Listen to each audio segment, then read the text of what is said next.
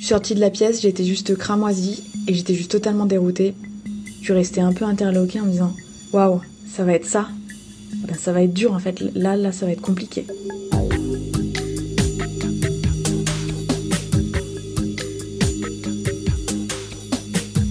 Depuis plusieurs années, on est quelques-unes à prendre conscience des violences sexistes dans le monde du vin. De celles-là que je prenais comme presque normales, qui me gênaient quelquefois, mais que je ne savais pas verbaliser. Et comme ça n'avait l'air de choquer personne, je me suis alors demandé ce que je pouvais faire de ces expériences personnelles, de tout ce mansplaining que j'ai encaissé depuis plus de 30 ans à travailler dans le monde du vin au milieu d'hommes. Le déclic, c'est que je me retire en 2020 de toutes les responsabilités que j'avais prises depuis 10 ans en Beaujolais. Je me sens enfin libre de m'exprimer sans que personne n'y trouve à redire. Je demande plus l'avis d'homme, que je pensais indispensable pour avoir ma place et être légitime dans le monde du vin. Je suis légitime, je vais montrer à toutes les femmes qui doutent d'elles-mêmes qu'elles le sont aussi. Je me demande ce que je peux faire de toutes les confidences que l'on me fait. Ce qu'on peut faire pour que ça commence à changer. Est-ce qu'il ne faudrait pas en parler enfin publiquement, verbaliser vraiment tout ça? Sur Instagram, je suis de nombreux comptes qui dénoncent le sexisme, les violences sexuelles, et j'ai l'idée de créer une vraie communauté du vin autour de ces violences. Paye ton pinard, c'est une première publication le 8 septembre 2020. Rapidement, dans les heures qui suivent, des femmes se livrent et racontent des histoires personnelles. Toutes se sont passées dans le monde du vin, de celui qui donne une image cool, ouvert et libertaire, on était euh, en visite chez un vigneron avec mon associé. Cette histoire s'est passée en novembre. Il y avait avec nous l'agent qui est 23 24 ans. Je viens d'être embauchée en tant que chargée de restaurant. Il vers moi et m'a regardé vraiment de la tête aux pieds. Il m'a dit que je devais essayer de négocier.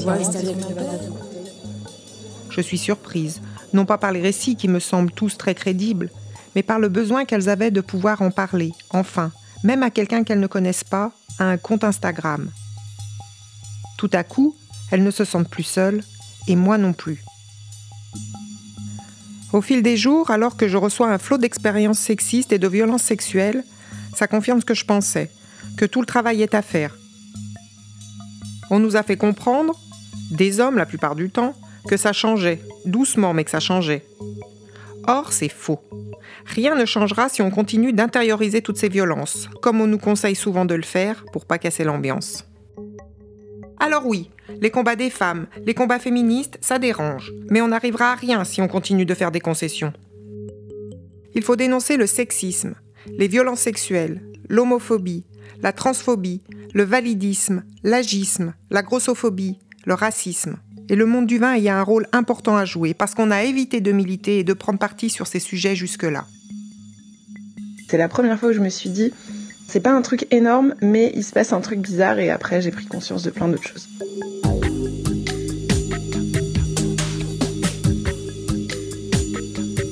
Avec Paye ton pinard, on va éveiller les consciences et trouver des solutions à mettre en place. On abordera le sexisme ordinaire à travers le mansplaining, le male gaze, la culture du viol. La sexualisation et l'objectivation de la femme dans le monde du vin. Le viol et l'agression sexuelle. La remise en cause systématique de la parole des victimes ou de celles qui dénoncent. L'action. Par exemple, comment faire pour déposer plainte, quand prendre une avocate? Qu'est-ce que ça coûte? Comment se reconstruire après des violences sexuelles?